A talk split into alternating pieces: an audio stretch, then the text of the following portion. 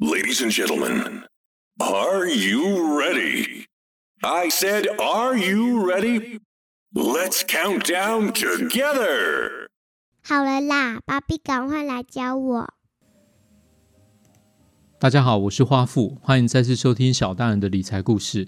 我们是一个支持孩子理财观念提升的亲子频道。我会一直用一些最浅显易懂的方式或举例来谈一些理财的知识跟观念。也请大家可以帮忙订阅我们的节目，同时呢，也请帮忙花付给个五星评价。各位朋友，你知道吗？这个回馈很重要，我才能够从回馈当中更精准的来企划一些节目的题目。也请大家可以分享给一些有需要的朋友。花富已经成立了小大人理财故事的粉丝专业。如果大家有一些什么想法，或者想听一下哪一类的财经节目内容呢？请不要客气，欢迎随时跟我互动哦。本节目由本人太太与敏感性肌肤专家 Sensist 共同赞助播出。OK，首先呢，我们要先恭喜一下小大人的干爹，就是我们的 Sensist。他们最近呢，成功打入了全台只有二十三家医学中心之一的星光医院医美中心。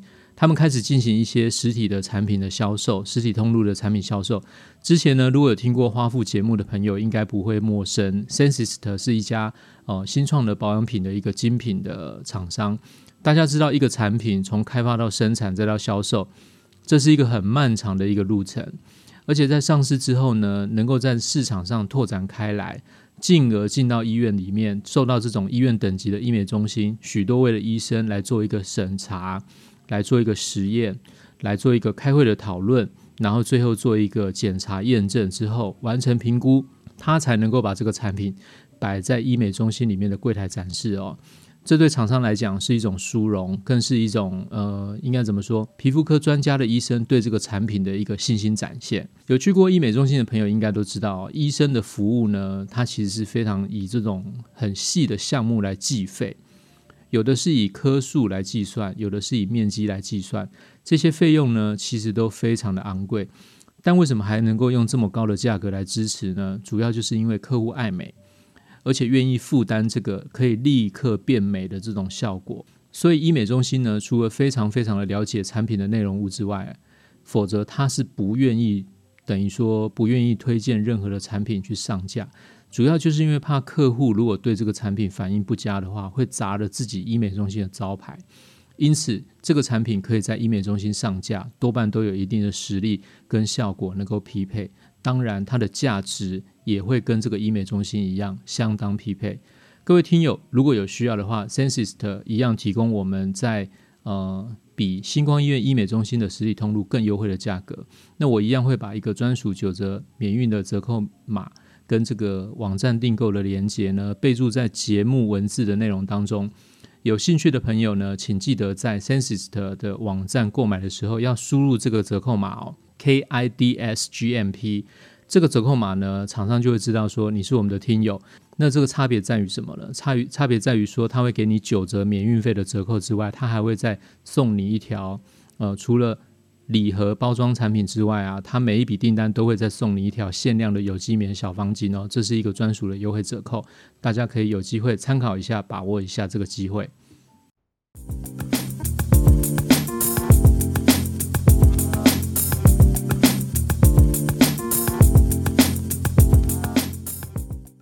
好，那我们就进入今天的主题哦。最近台湾股市站上了一万七千点，走势非常的惊人。如果是每天看盘的朋友，可能没有太大的感觉。但是你知道吗？如果用月份的角度来看，花富帮大家算了一个数据来跟大家做一个分享。从二零二零年的十月呢，台湾的加权指数结束了三个月的整理之后呢，就一路的往上飞奔。大家可能没有概念哦，这个飞奔的状况呢，是连续六个月每个月都大涨，而且累积起来，从去年的十月到现在哦，就六个月的时间，你知道涨了多少吗？大盘涨了四成，所以呢，这个在指数的表现上是非常非常少见的一个状况。所以这就让我想到一件事情哦，以前在投资圈里面，在媒体界常常会听到一句话，而且大家都普遍这么的认为，就是说指数呢一年大概会有七成的时间是在一个盘整的状况，所以你要去抓到一个波段的走势，其实不是那么的容易。但是往往以前的状况，只要你能够掌握到，你都会有两成到三成的一个蛮大的获利空间。这就是我们常常在讲，就是短线做股票的人每年都要把握的这个机会。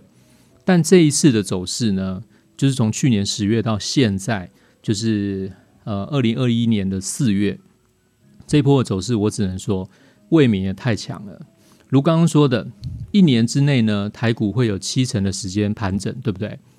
而今年呢？快要违反这个过去的这个常态统计数据哦，几乎就要变成有七成的时间是在上涨，三成的时间是盘整，刚好就相反，以前是七成盘整，现在是七成的时间在上涨，只有三成的时间是盘整，而且这个走势呢，还不是四十五度角的缓步上攻，几乎是用六十度角的一个非常陡的表现状况，直接往上冲。这是非常非常强势的一个一个难难得看到的一个强势走势。那你说呢？台股从一九六二年开张到现在，刚好就六十岁。我们的证交所开张开始有股票交易到现在，刚好六十年。那大家可能会觉得说，台湾股市是不是老了？或觉得说，呃，是不是不太有什么机会？不好意思，从这个状况来看，你就会知道，台股其实还非常的年轻。你说？他这样快跑楼梯都不喘的，你以为他老了吗？其实没有，台股还是个小鲜肉。最近最近，就连一些老牌的股票，这次也表现给你看。除了大家知道的护国神山，还有什么水泥山的台泥也跑给你看，钢铁山的什么中钢也跑给你看，就连中华电信这种牛皮股都可以上涨给你看。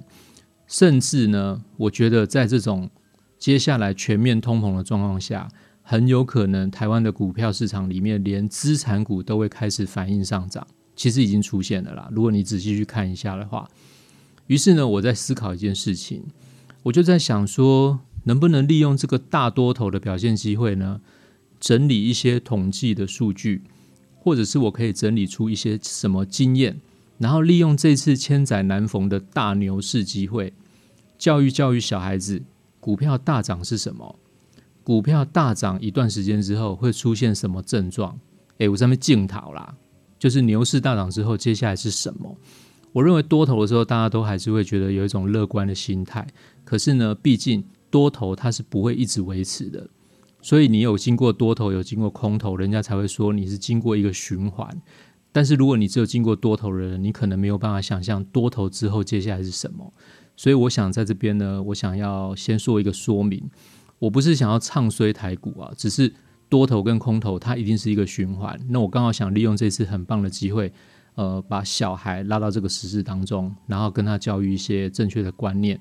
或许这是他们人生当中的第一个多头市场，那刚好有这种机会，攻逢其胜，及时参与，那不是很好吗？OK，回到刚刚一开始说的，股市有七成的时间大概是盘整，这是过去的统计数据来看哈。那大家可能就会问一件事情，就是为什么盘整的时间这么多呢？OK，那我先解释一下盘整。有一些朋友可能对盘整不是那么的清楚，那我先解释一下盘整的意思，就是说股价会在一个高价位跟低价位之间来回的跑动。如果大家不是很清楚这种是什么意思的话，那大家可以去看一下。你只要打开雅虎的股市，在雅虎股市里面搜索中华电信。二四一二，你搜完搜呃搜索完中华电信之后，你就可以看到它有一个 K 线图。那在 K 线图里面呢，你就可以很清楚看到什么叫盘整。其实中华电信的股价走势就是最明显的所谓盘整走势，它基本上就在一百块跟一百一十五块之间来回来回，就是说涨到一百一十五块左右，它可能就会开始跌下来，然后跌跌跌跌跌跌到一百块左右呢，它又会止跌。然后开始慢慢慢慢的涨回去，这就是所谓的区间整理。OK，那接下来我们来说一下，那盘整的原因到底是什么呢？为什么会有这种状况，让这种股价会在一百到一百五十块，呃，一百到一百一十五块之间呢，不停的来回来回来回，这么有规律的做一个整理呢？好，那我们就要先提到一个理论，理论的部分比较难，那请各位朋友，呃。尽量听一下，那我也会用比较简单的方式来做一个举例，我相信大家都可以听得懂。丹麦有一个物理学家，他叫巴克，他曾经做了一个模型来分析股市。他把股票市场里面的交易的这种交易者分为两个族群，一个族群是理性的交易者，我们可以来说，简单来说，就是以基本面来做长期投资的人，这种叫做理性投资者。好了，另外一种人呢，就是干扰交易者。呃，中文的翻译可以说是顺势操作者，换成我们台湾的认知啊，我们就直接把它定义成叫做炒股票赚价差的人，这样是不是很清楚？一种是理性投资者，就是以基本面来做长期投资的人。那另外一种人呢，就是我不我不管基本面，我就是纯粹炒股票赚价差的这种人。那这两类的人呢，其实就因此而左右了股市的表现。那接下来我们来谈一下。赚价差的人呢，在价格上涨的时候，他会怎么样？他会觉得说这越越涨越多嘛，所以他就会在价格上涨的时候怎么样追高去买进；而在下跌的时候呢，他会觉得他要保留他盈余，不想要这个呃遭受损失，所以他在下跌的时候他就会卖出。OK，我们再重复一次哦，赚价差的人他在价格上涨的时候会怎么样追进去？他在下跌的时候会怎么样？他就卖出来。所以从这个市场价格的变化当中，他去做获利。那这个地方呢，我有跟我的女儿做一下举例，我就跟她说：“你记得菜市场吗？我们去菜市场。那什么叫赚价差？可以简单的这么说，在菜市场里面做生意的人呢，他就其实是算这种比较属于赚价差的这种呃交易行为。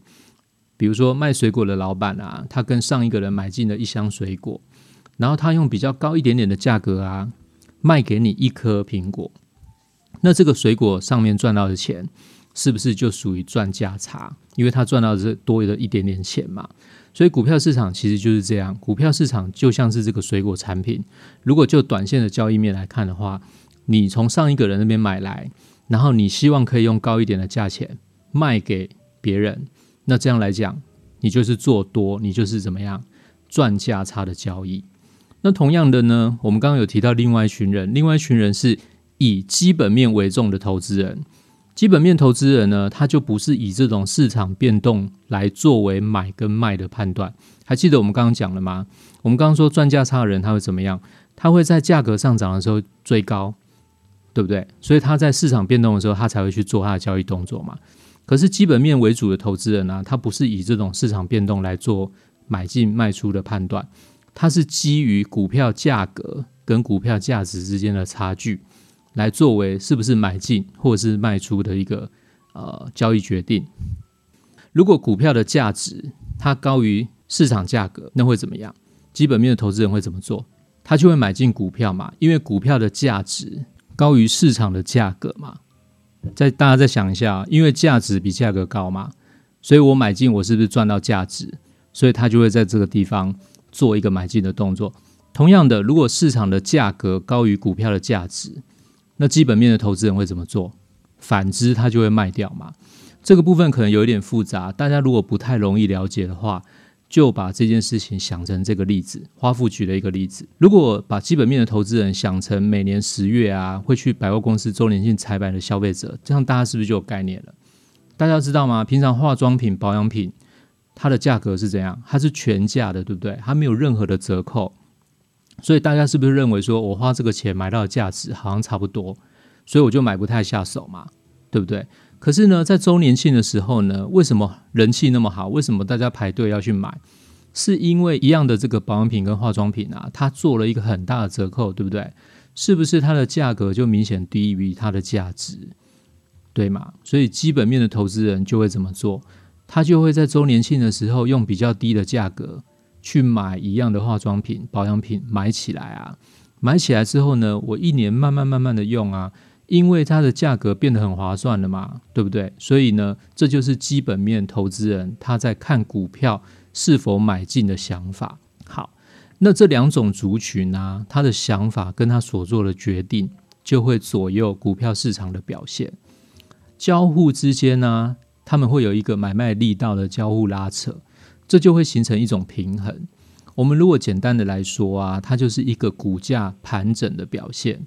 大家记得刚刚中华电信举的例子吗？在一百一十五块的时候，大概在这个位置的时候，就会有人想把它卖掉。那跌跌跌跌跌跌到一百块的时候，诶，大概就有人把它买回来。所以这就是为什么在股市当中啊，我们很常看到的一个区间整理的一个态势，因为这在两个族群比例差异不大的时候。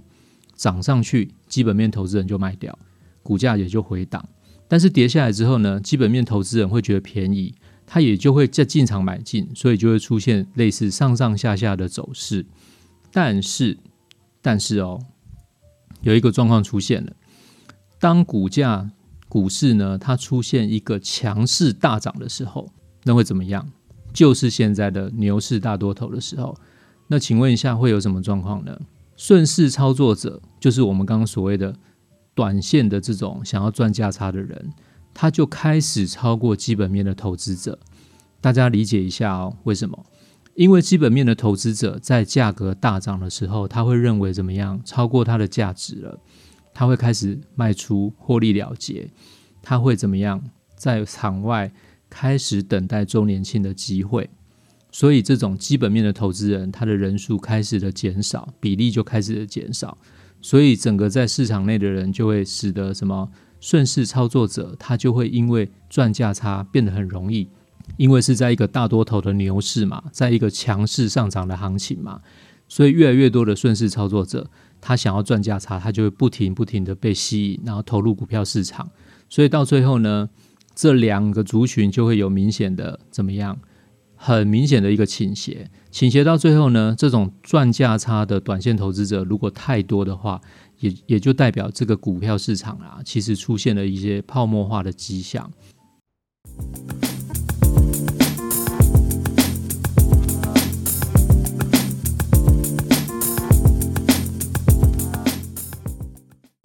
而这种状况呢，分析一下，我觉得可以从几个迹象可以看得出来，几个镜头啦。最初阶的镜头症状可以这么看？最初阶的状况啊，就是新闻开始在报道哦，每一个投资人赚到多少多少钱，每一个投资人去年获利多少钱，是不是有听过这些新闻？好，再来呢，社群网站的媒体或者是同事之间，大家热络的讨论股票，中午吃饭也会讨论股票。大家甚至有一些社群呢，会把自己的名字盖掉，但是会把自己的获利对账单，诶丢出来抛出来，然后博得大家的一些掌声。所以你就会发现一件事情，就是这个最初阶的镜头，就是走到哪里啊，你都会发现有人在讨论股票。坐公车、坐捷运，每个人都在看盘，这就是最明显的一个状况。那走到中阶的时候呢，会有什么症状？中阶的时候呢，你就会发现开始看到官方的统统计。开始出现哦，什么开户数创多少年来的新高，散户交易比重创多少年来的新高。好，接下来呢，主管机关的官员开始出来喊话，警告，注意投资风险。大家有没有印象？想一下，以前呢，如果听到主管机关的官员出来喊，是不是都说哦，必要的时候国安基金进场护盘，大家不用担心，台股基本面良好，对吧？以前都是听到这种话嘛。诶，那大家有没有觉得很奇怪？为什么现在开始是出来讲另外一种话？哦，警告投资风险哦，请投资人注意一个风险哦，这就是一个讯号了。或者是呢，另外一件事情就是，呃，某某公司创下二十三年来的新高股价，或者是什么什么公司创下几年来的新高股价，很常听到吧？有听到吗？对不对？最近其实中钢就是被拿来做这个例子。那大家有没有觉得？有没有觉得奇怪的地方是哪里？这是不是表示呢？有人被套牢套了二十三年，然后等到今天才解套？那请问一下，现在去买的人呢？大家觉得他是基本面的投资者，还是这种短线想赚价差的人呢？好，那另一方面，我们来谈一下那高阶的这个症状呢？最高阶、最高阶的症状有没有出现？那我跟大家介绍一下，其实好像也出现。以前投资圈里面常常讲啊，老手看量，新手看价，就是看大盘的成交量跟成交价嘛，就是 K 线图嘛。那大家可以从最近来看，成交量呢已经做了一个非常大、非常大的增加。我们可以从成交量看出市场的一个积极心态。台湾加权指数的成交量啊，从几个月前每天三千亿、四千亿，一直到现在五千亿，甚至到呃，我现在录音的时间的前几天啊。曾经出现一个小时就两千多亿元的成交量，然后当天就创了六千多亿元的成交量。以这个增加幅度来算啊，你可能会觉得哦，三千、四千、五千好像没有很多。其实你把它换算成百分比的话，其实是三成以上的增加哦，三成哦，多不多？很多诶。那你想一下，这么多的资金开始涌进来，这个资金潮来了，就会造成一个什么样的讯号？